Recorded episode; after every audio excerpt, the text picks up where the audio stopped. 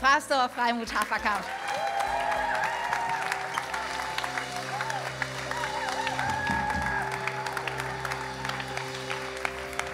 Amen. Dankeschön. Nimm Platz, nimm Platz, nimm Platz. So schön hier zu sein. Hey, hey, können wir uns beim Team bedanken, die uns so großartig geleitet haben?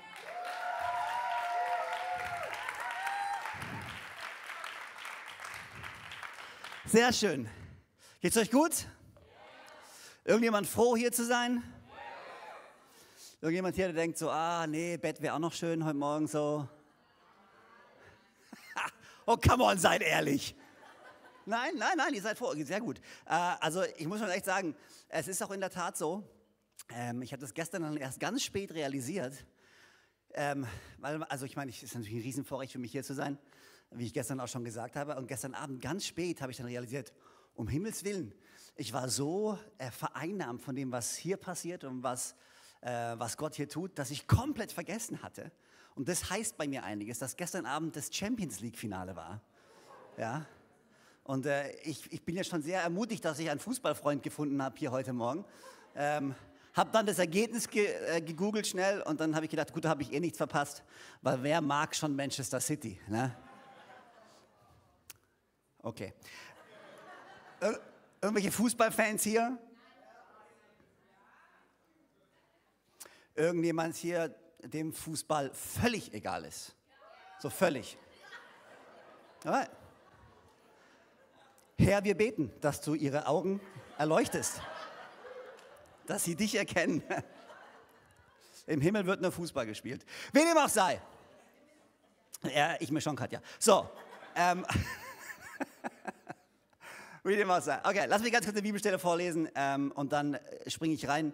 Ähm, würde einfach gerne ein paar Dinge teilen. 30 Jahre ähm, ist natürlich spannend und wir sind super dankbar für die letzten 30 Jahre, für die letzten 15 Jahre, wo ich Teil sein durfte von der Reise. Ähm, aber wir sind ja nicht nur hier, um zu feiern, was passiert ist, sondern wir sind hier, um uns darüber Gedanken zu machen, was noch alles passieren kann. Die Pläne, die Gott noch hat. Ähm, ich glaube, wir wollen immer mehr Erwartung in die Zukunft haben, äh, als dass wir zurückschauen. Rückspiegel ist wichtig. Es ist wichtig, mal nach hinten zu schauen, zu reflektieren, zu lernen, zu wachsen. Aber im Endeffekt ist es, glaube ich, extrem wichtig, nach vorne zu schauen und voller Erwartung zu sein für das, was Gott noch vorhat. Nicht nur für uns als Church, sondern für dich und für dein Leben. Weil was ist die Kirche? Die Kirche ist im Endeffekt nichts anderes als ganz viele einzelne Menschenleben vereint. Die Kirche ist kein Club, den man besucht, ist kein Verein, von dem man ein Teil ist. Die Kirche sind du und ich. Jeder einzelne von uns zusammen ergibt die Kirche, ergibt diese Gemeinschaft. Das heißt, wenn Gott etwas in deinem Leben tut, dann tut er es in unserem Leben. Wenn Gott etwas in meinem Leben tut, dann tut er es in unserem Leben. Und das ist die Kraft der Kirche.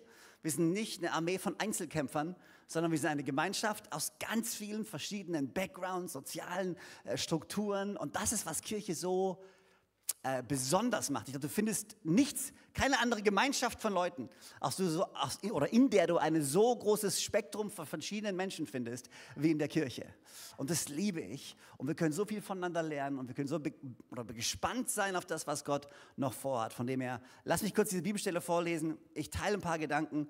Hoffentlich machen sie ein bisschen Sinn ähm, und ihr könnt was mitnehmen und dann schauen wir, was passiert. Ist das gut für euch? Yes, alright. Epheser 3, Vers 15 bis 19, die lese ich erstmal vor, dann mache ich einen kleinen Schwenker und komme aber nachher wieder zu der Bibelstelle zurück. Aber lass ich die mal vorlesen. Epheser 3, Vers 15 äh, bis 19. Das ist Paulus, der einen Brief schreibt an die Gemeinde in Ephesus.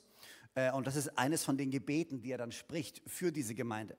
Und hier ist, was er sagt. Er, dem jede Familie im Himmel und auf der Erde ihr Dasein verdankt. Und der unerschöpflich reich ist an Macht und Herrlichkeit. Er gebe euch durch seinen Geist innere Kraft und Stärke. Es ist mein Gebet, dass Christus aufgrund des Glaubens in euren Herzen wohnt und dass euer Leben in der Liebe verwurzelt und auf das Fundament der Liebe gegründet ist. Lass mich den Part mal vorlesen. Es ist mein Gebet, dass Christus aufgrund des Glaubens in euren Herzen wohnt und dass euer Leben in der Liebe verwurzelt. Alle sagen mal verwurzelt. Verwurzelt und auf das Fundament der Liebe gegründet. Alle sagen mal gegründet. Gegründet ist. Bevor ich weiterlese, wir haben es gerade eben schon ge gehört, wir leben in Zeiten, die alles andere als sicher sind. Zeiten der Unruhe, Zeiten der Unsicherheit. Und hier betet Paulus und er sagt, wir können gegründet sein, wir können verwurzelt sein, wir können feststehen innerlich in der Liebe, die Jesus Christus uns gibt. Das heißt, wie fest ich in meinem Leben stehe, ist ultimativ nicht davon abhängig, was um mich herum passiert, sondern wie fest ich in meinem Leben stehe, hängt zusammen mit der Beziehung, die ich zu Jesus Christus habe und wie tief ich verstanden habe, wie sehr er mich liebt und wie sehr Gott mich liebt. Das, sagt Paulus, wird euch dazu befähigen, zusammen mit allen anderen, die zu Gottes heiligem Volk gehören, die Liebe Christi in all ihren Dimensionen zu erfassen. In ihrer Breite, ihrer Länge, ihrer Höhe, ihrer Tiefe. Ja, ich bete darum, dass ihr seine Liebe versteht die doch weit über alles Verstehen hinausreicht und dass ihr auf diese Weise mehr und mehr, und ich liebe diesen Part, dass ihr auf diese Weise mehr und mehr mit der ganzen Fülle des Lebens erfüllt werdet, das bei Gott zu finden ist. Paulus sagt hier, Je mehr wir die Liebe von Christus verstehen, je mehr wir verwurzelt und gegründet sind auf der Liebe von Jesus Christus, desto mehr werden wir die, die, die Weite, Breite, Tiefe und Länge verstehen, wie sehr er uns liebt und desto mehr werden wir erfüllt mit dem Leben, das bei Jesus zu finden ist. Und Gott, wir danken dir äh, für diesen heutigen Morgen, für die nächsten zwei Stunden, die du mir gegeben hast. Danke, dass du hier bist. Danke, dass du uns sprichst. Äh, und äh, wir beten, dass wir lernen dürfen heute Morgen von dir. Wir beten, dass wir ermutigt werden heute Morgen und dass wir diesen Gottesdienst verlassen. Äh, vielleicht mit einer neuen Offenbarung davon, wer du bist. Vielleicht mit einer neuen Offenbarung davon, dass der Glaube an dich viel mehr ist als irgendwelche moralischen Zeigefinger, sondern vielmehr ein Verständnis davon, wie gut du bist und den Plan, den du für unser Leben hast, in Jesu Namen. Alle sagen gemeinsam Amen. Amen dass ihr erfüllt seid mit der Fülle des Lebens. Die Frage, die wir uns ja als Church immer wieder stellen müssen, was heißt es eigentlich, Kirche zu bauen? Was bedeutet es eigentlich für uns? Und die Frage, die wir uns heute Morgen auch stellen wollen und immer wieder stellen müssen, ist, okay, wir wollen die nächsten 30 Jahre gehen, wir wollen eine gesunde Kirche bauen. Und ich leihe mir mal das Vision Statement unserer Church aus und spreche das mal ganz, äh, ganz spontan auch über euch aus. Die Vision, die wir haben für uns, ist eine, eine gesunde Kirche zu bauen, in der Menschenleben durch Jesus Christus verändert werden. Eine gesunde Kirche zu bauen, eine gesunde Gemeinschaft von Menschen zu bauen, in der Menschenleben durch Jesus Christus und was ich gerade vorgelesen habe, durch die Erkenntnis seiner Liebe, seiner Güte und seiner Gnade verändert werden. Und die Frage, die man sich natürlich stellen muss, dann, wenn man sowas sagt und wenn man sich sowas überlegt und wenn wir uns überlegen, wie wir als Church weitergehen wollen die nächsten 30 Jahre, wir wollen eine gesunde Kirche bauen, da sagen ja alle erstmal, yes, gesund ist gut, oder? Aber da muss man sich die zweite, die zweite Frage stellen, was heißt es eigentlich, gesund zu sein?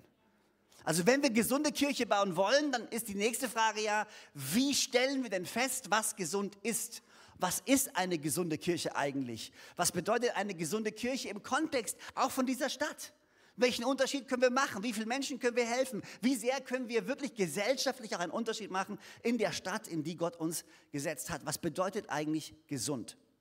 Und äh, ich habe, es gibt viele Bibelstellen, die man jetzt zitieren könnte. Und wie gesagt, ich komme nachher nochmal auf Epheser zurück, aber ich dachte, vielleicht können wir einfach mal schauen, was hat denn Jesus gesagt, wenn es um Gesundheit geht. Gibt es vielleicht ein paar Bibelstellen, wo Jesus über Gesundheit spricht und wo Jesus darüber spricht, wie man gesund wird und was die Anzeichen von Gesundheit eigentlich sind. Und Johannes 15, Vers 16 ist ein ganz spannendes Kapitel. Ähm, kann ich jedem empfehlen zu lesen. Ähm, allgemein Johannesevangelium, wenn du wenn du nicht weißt, was du in der Bibel lesen willst, fang beim Johannesevangelium an. Ist richtig gut. Ähm, und das ganze Kapitel geht um unsere Beziehung mit Jesus. Und es geht darum, dass wir mit ihm verbunden sind. Und wenn wir mit ihm verbunden sind, was dann passiert. Und Johannes Vers, äh, Kapitel 15, Vers 16, hier steht dann, nicht ihr habt mich erwählt, sondern ich habe euch erwählt. Und ich habe euch dazu bestimmt, zu gehen und Frucht zu tragen. Frucht, die Bestand hat. Und ich finde, hier gibt uns Jesus einen unglaublich guten Indikator, was gesund bedeutet. Gesund zu sein bedeutet Frucht zu bringen. Nochmal, gesund zu sein bedeutet Frucht zu bringen. Und zwar keine Frucht, die heute da ist und morgen weg ist, sondern Frucht, die Bestand hat.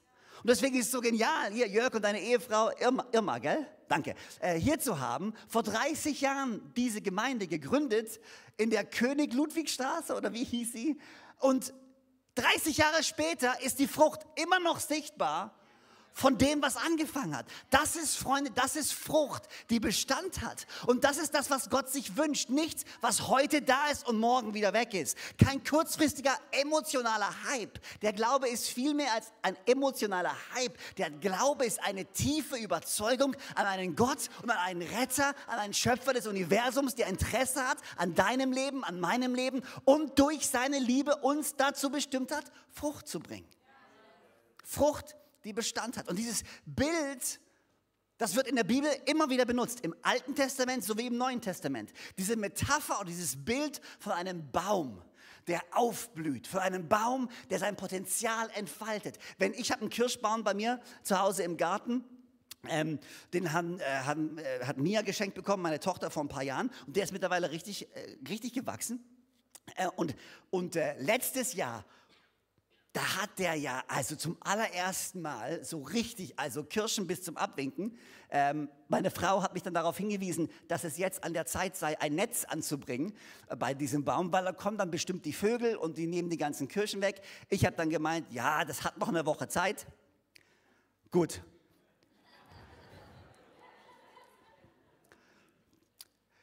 Und, und dieses Jahr, ja, wie dem auch sei, also wir müssen nicht länger drüber reden, aber man erkennt die Gesundheit eines Baumes daran, dass er Frucht bringt. Was ein Kirschbaum, der keine Kirschen bringt, ist nicht gesund.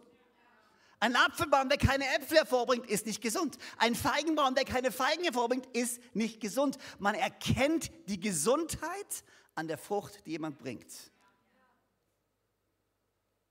Ein Bild, was immer wieder gemalt wird, damit ihr erfüllt werdet mit der ganzen Fülle des Lebens, die bei Gott zu finden ist. Gott hat kein engstirniges, kleines, langweiliges, graues Leben für dich parat, sondern Gott hat ein großes, erfülltes, weites Leben für dich parat. Ein Leben, das gefüllt ist mit Hoffnung, mit Stärke, mit Perspektive, mit Zukunft. Ein Leben, was weit über das hinausgeht, was du momentan gerade empfindest oder erlebst.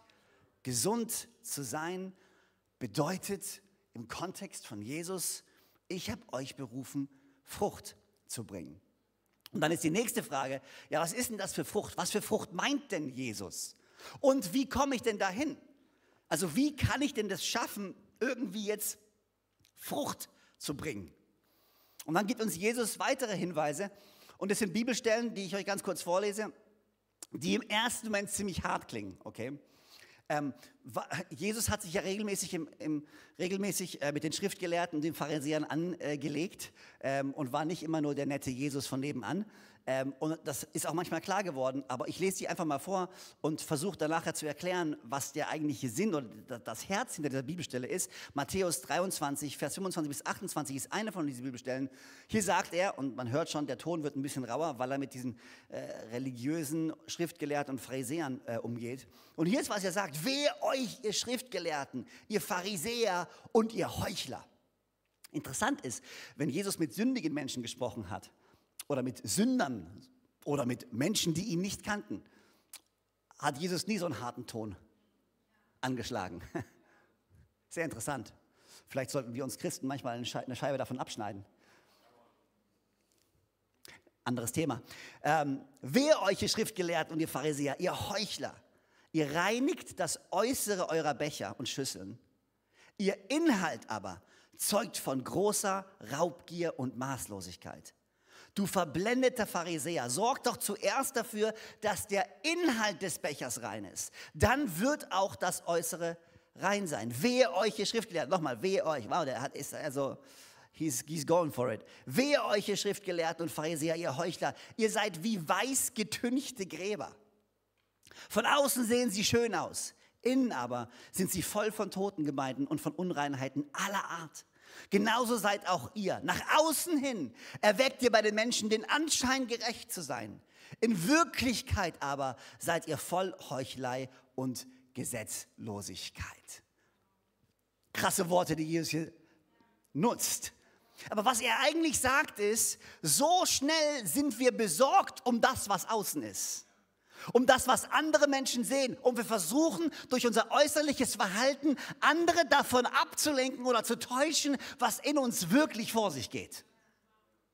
Und so oft als Christen denken wir uns ja, Mensch, ich bin doch Christ, ich sollte mich doch anders verhalten.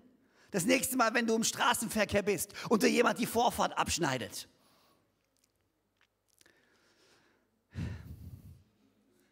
Mal sehen, und dann die Frucht des Geistes. Sanftmut, Geduld. Präsent ist in eurem Leben. Aber was Jesus sagt, ist, Gesundheit ist nichts, was außen anfängt, sondern Gesundheit ist etwas, was in dir beginnt.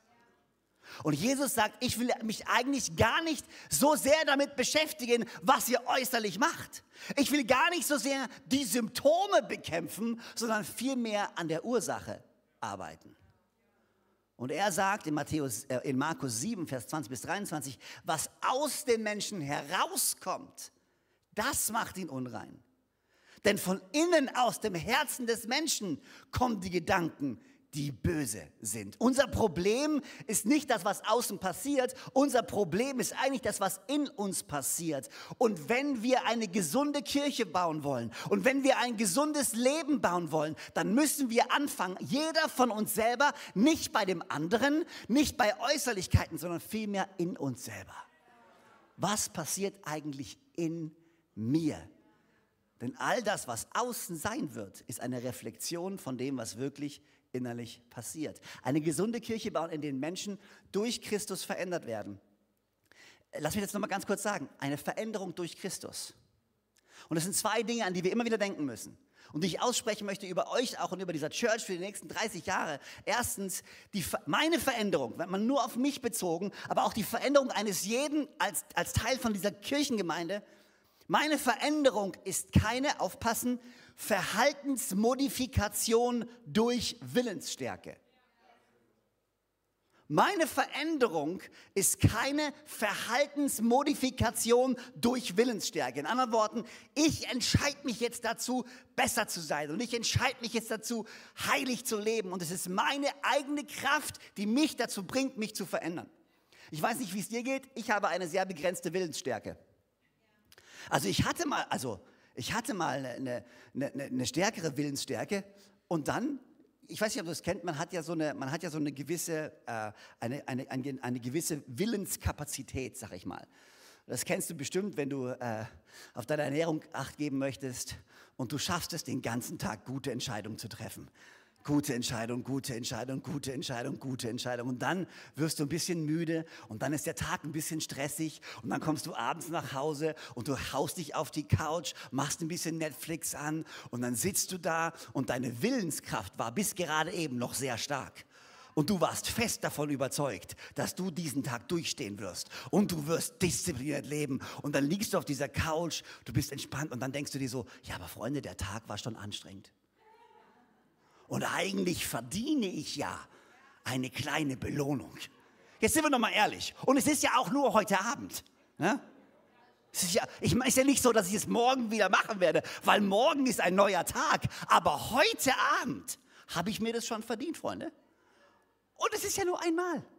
Und dann der Weg zum Kühlschrank, das kühle Bier, fünf Paar Wienerle.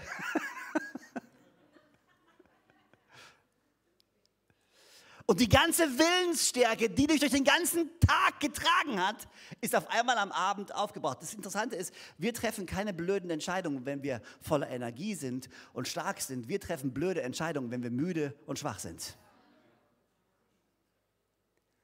Und das passiert, wenn wir unser Leben basieren, wirklich nur auf, ich muss äußerlich Entscheidungen treffen und ich muss äußerlich kämpfen. Was es braucht, ist eine innerliche Veränderung unseres Herzens.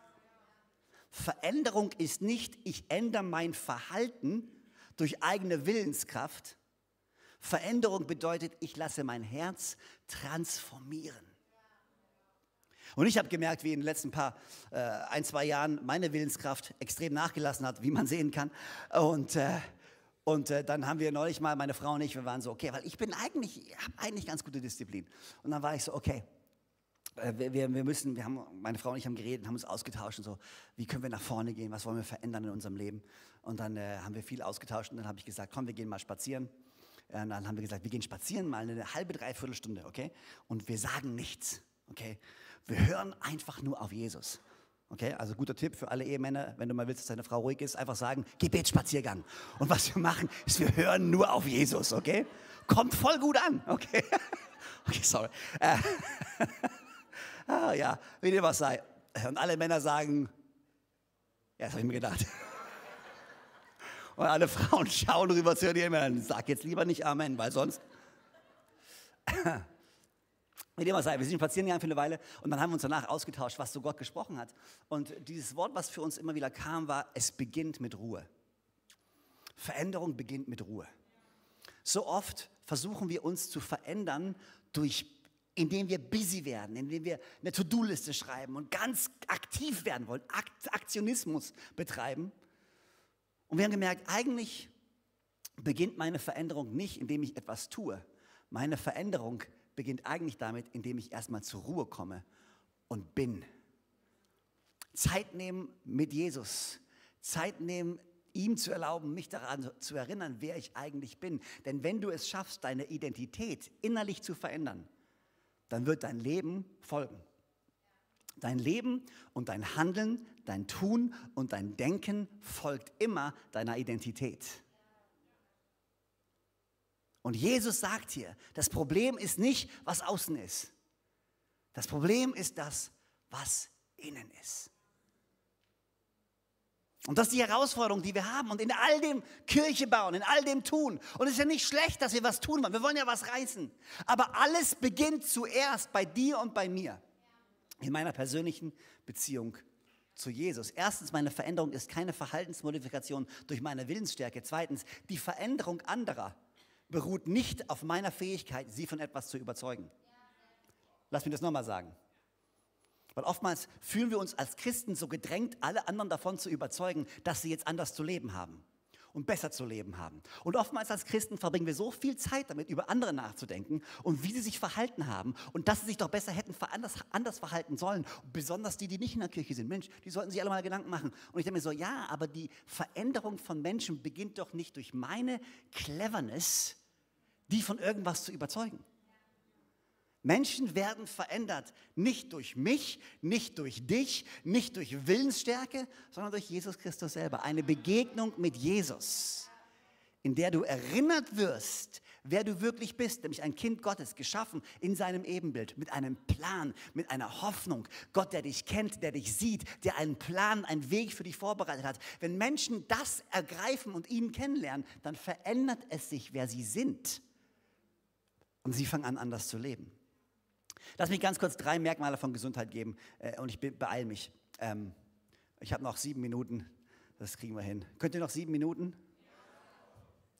Sechs Minuten und 59 Sekunden. Alright, let's go. Äh, und ich wurde freundlich darauf hingewiesen, dass ich mich heute an die Uhr zu halten habe. Deswegen stimmt gar nicht, ja. Ach ja, gut. Also einfach mal drei, vielleicht drei, drei Punkte, die ich mir selbst gesetzt habe, wenn es darum geht, die möchte ich in meinem Leben haben, umsetzen und mal gucken, ob ich sie alle drei schaffe. Wenn nicht, dann nächstes Jahr. Ähm, aber drei Sachen, die ich mir gesetzt habe für mein Leben, was es für mich bedeuten würde, ein gesundes Leben zu führen und wie ich das tun möchte, wie ich diese Frucht hervorbringen möchte. Und ich kann euch ermutigen und möchte euch damit ermutigen, das in eurem Leben, in eurer Church umzusetzen. Erstens, ich habe es schon ein paar Mal gesagt, aber das ist der erste Punkt wirklich, ein klarer Fokus auf Jesus und das Evangelium. Wenn wir gesund sein wollen, wenn wir als Kirche gesund sein wollen, dann müssen wir uns als Kirche auch immer einen klaren Fokus haben auf Jesus Christus und auf das Evangelium, seine Gnade, seine Güte, seine Vergebung, die bei ihm zu finden ist. Epheser 3, 15, Vers 19, das ist, was Paulus sagt. Er, dem jede Familie im Himmel und auf Erde ihr Dasein verdankt und der unerschöpflich reich ist an Macht und Herrlichkeit, er gebe euch durch seinen Geist innere Kraft und Stärke. Und dann sagt er, es ist mein Gebet, dass Christus aufgrund des Glaubens in euren Herzen Herzen wohnt und dass euer Leben in der Liebe verwurzelt und auf das Fundament der Liebe gegründet ist. Verwurzelt und gegründet. Verwurzelt und gegründet. Verwurzelt und gegründet in seiner Liebe. Paulus betet hier nicht. Ich bete, dass ihr ganz viele tolle Sachen für Jesus reißt. Sondern er sagt, ich bete, dass ihr verwurzelt seid in seiner Liebe. Was ist dein größtes Lebensziel? Was ist dein größter Traum? Was ist die eine Sache, die du verfolgst in deinem Leben? Ich will Erfolg haben in meiner Karriere. Ich will finanzielle Freiheit genießen. Ich will eine tolle Ehe haben. Ich will eine tolle Familie haben. Das sind alles Dinge, die gut und richtig sind. Aber das ist nicht das Wichtigste in unserem Leben. Paulus sagt, ich möchte Christus kennen und die Kraft seiner Auferstehung in meinem eigenen Leben erfahren. Und er sagt im Philipperbrief, er vergleicht alles andere damit. Mit Dreck, mit Müll, sagt er. Alles ist Müll im Vergleich ihn zu kennen. Und hier ist meine Frage an dich, ist es wirklich dein größter Traum, Christus zu kennen? Ist es wirklich dein größter Traum und dein Lebensziel? Stehst du morgens auf und sagst dir, heute will ich Christus besser kennenlernen? Jetzt mal ganz ehrlich. Ja, manchmal schon, montags morgens eher nicht. Kommt immer drauf an. Aber ich will an einen Punkt kommen, wo ich wirklich sage, meine größte Motivation an jedem Tag soll nicht sein, Dinge für ihn zu reißen, sondern mit ihm zu leben. Ich will nicht nur für ihn unterwegs sein, ich will mit ihm unterwegs sein. Ich will einen Lebensstil führen, welcher Gemeinschaft mit Jesus priorisiert. Und hier ist die Sache, ich liebe meine Frau. Und du musst mich nicht daran oder davon überzeugen und du musst mich nicht dafür oder dazu zwingen, nachher wieder in meinen Flieger zu springen. Nicht in meinen Flieger, wäre schön, nein, in einen Flieger zu springen. In einen Flieger zu springen und nach Hause zu fliegen. Du kannst mich davon nicht abhalten und du musst mich auch nicht zwingen. Warum? Weil ich verbringe gerne Zeit mit meiner Frau. Ich liebe es, wenn du jemanden liebst. Gibt es irgendwelche Verliebten hier unter uns? Ja? Nicht alle sind sich sicher. Aber wenn du verliebt bist, als Ehemann, das wäre jetzt dein Moment gewesen, zu sagen, ja, natürlich. Wenn du wirklich in jemanden verliebt bist, dann fällt es dir nicht schwer, jede Möglichkeit zu finden, Zeit mit dieser Person zu verbringen. Und manchmal frage ich mich, ob wir wirklich Jesus kennen. Wenn du in dir keinerlei Drang danach hast, Zeit mit Jesus zu verbringen, dann frage ich mich, und das ist eine taffe Frage, Freunde, I'm sorry, an einem Sonntagmorgen, gell? Dann frage ich mich, ob du wirklich Jesus kennst. Nicht, ob du von ihm gehört hast, aber ob du wirklich ihn kennengelernt hast. Denn wenn du ihn wirklich kennst, dann willst du Zeit mit ihm verbringen. Bibellesen und Gebet ist doch keine Vorschrift, die wir erfüllen, weil irgendein blöder Christ sich eine To-Do-Liste ausgedacht hat, was jeder Christ zu tun hat. Bitte dreimal am Tag beten, bitte mindestens einmal Bibel lesen, bitte mindestens einmal in den Gottesdienst gehen, dann hast du deine religiöse Pflicht erfüllt und dann ist alles gut. Also wenn du so deine Ehe lebst, dann tust du mir wirklich leid. Wenn du dir überlegst, was muss ich erfüllen, um ein Mindest, Mindestmaß zu erfüllen, damit man sagen könnte, wir sind verheiratet. Boah, wie traurig wäre das denn? Aber genauso ist es mit einer Beziehung zu Jesus. Wir lesen doch nicht in der Bibel, weil wir müssen. Wir lesen in seinem Wort, weil wir ihn kennenlernen wollen. Weil wir wissen wollen, was sagt er denn über mich? Was sagt er denn über diese Welt? Was für Weisheiten hat er denn für mein Leben? Was kann ich denn lernen? Wenn du Fußball liebst,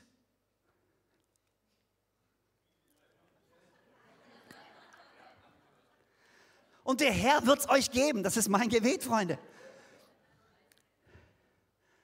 Für immer VfB und so.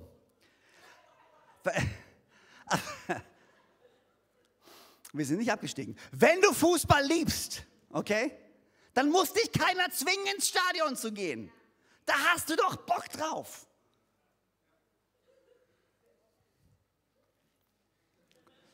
Wenn du weißt, dass jemand dein absolut Bestes will, dann vertraust du dieser Person doch.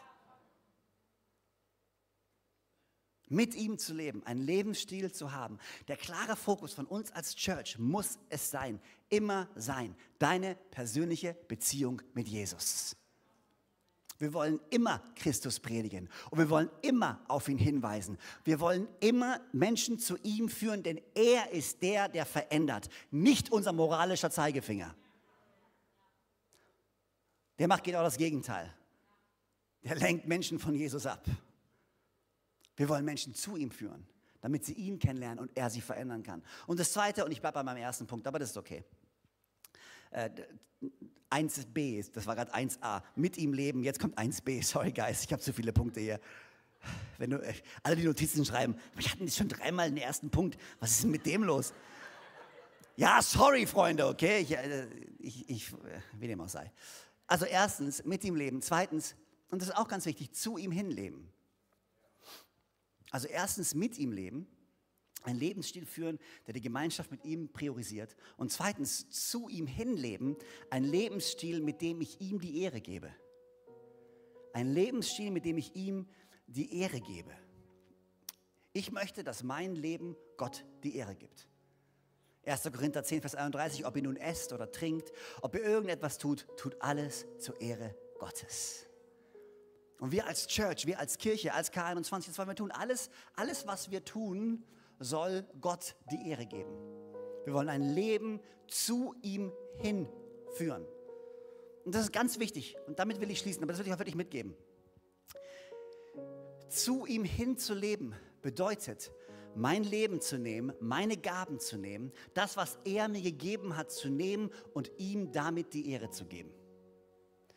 Und manchmal gibt es dieses, und ich werde echt müde von, Vielleicht ist es ein Begriff, den du noch nie gehört hast, aber ich finde den furchtbar. Aber das ist dieser, dieser Begriff von attraktionale Gemeinde. Wir wollen eine attraktive Gemeinde bauen. Und attraktive Gemeinde bauen heißt, wir machen einen Saal, wo wenig Licht ist. Wir haben eine Nebelmaschine. Wir haben ein bisschen Licht. Und anstatt einer Orgel haben wir da eine Band, weil dann ist es cool. Und dann sind wir als Kirche attraktiv. Und damit tricksen wir dann Leute aus. Ja? Und wir sagen, guck mal, wir sind attraktiv, weil wir haben eine Band, die spielt. Aber ich hasse euch zu enttäuschen, auch weil ich den Lobpreis heute Morgen genießen, genossen habe und auch gestern Abend echt genossen habe und es was super war. Wenn ich gute Mucke hören will, gehe ich nicht in die Kirche. Wenn ich gute Musik hören will, dann gehe ich zu einem Coldplay oder einem John Mayer Konzert oder sowas. Da hörst du wirklich gute Musik. Wenn ich einen guten Film sehen will, dann gehe ich auch nicht in die Kirche, sondern dann gehe ich ins Kino.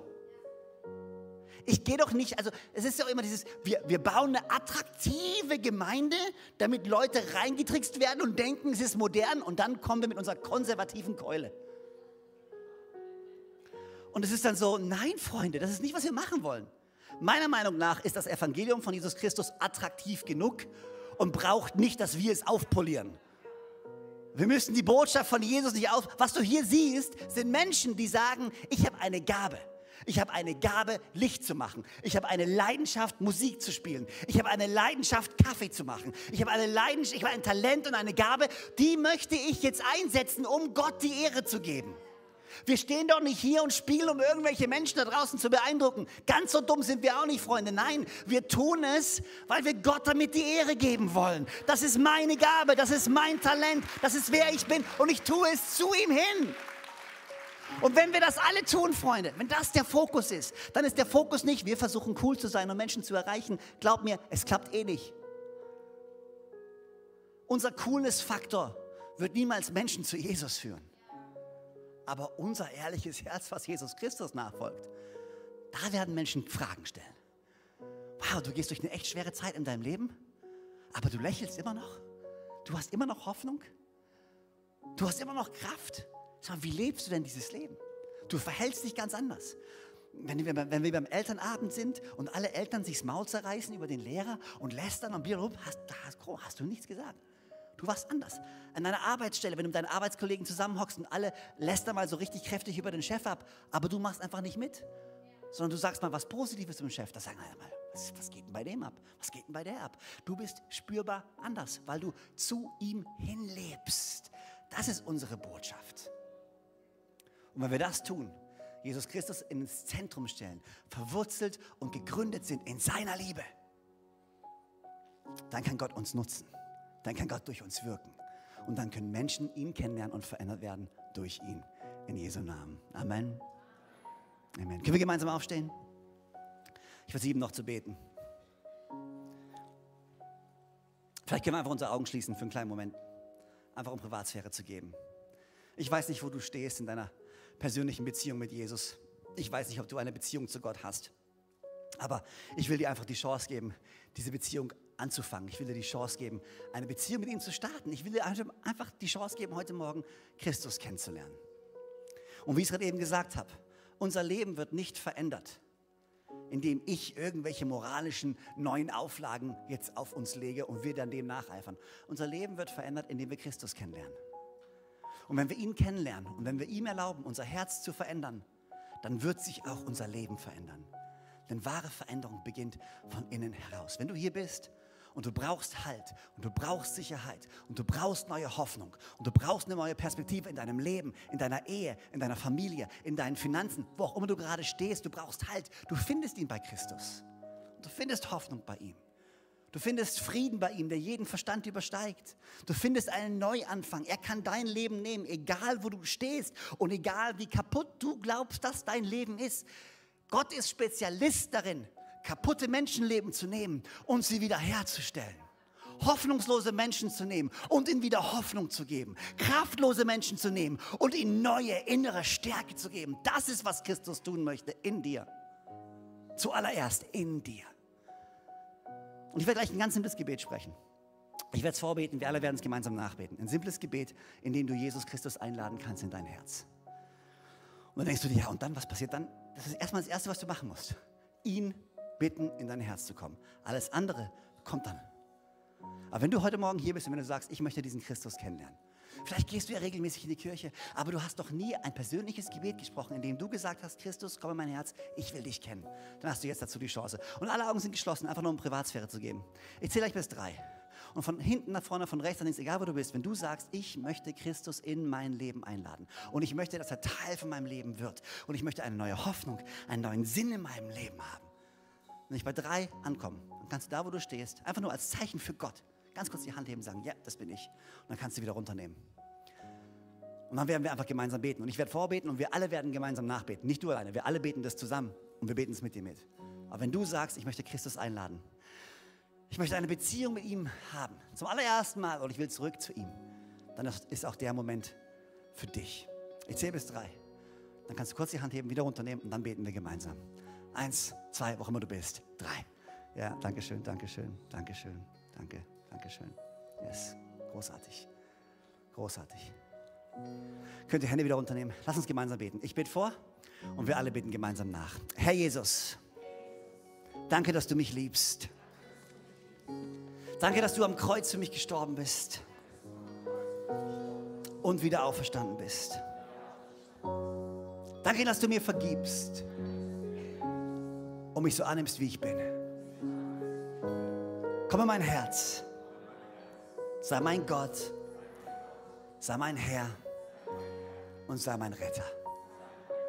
Ab heute möchte ich dir folgen. Für den Rest meines Lebens. Im Namen von Jesus.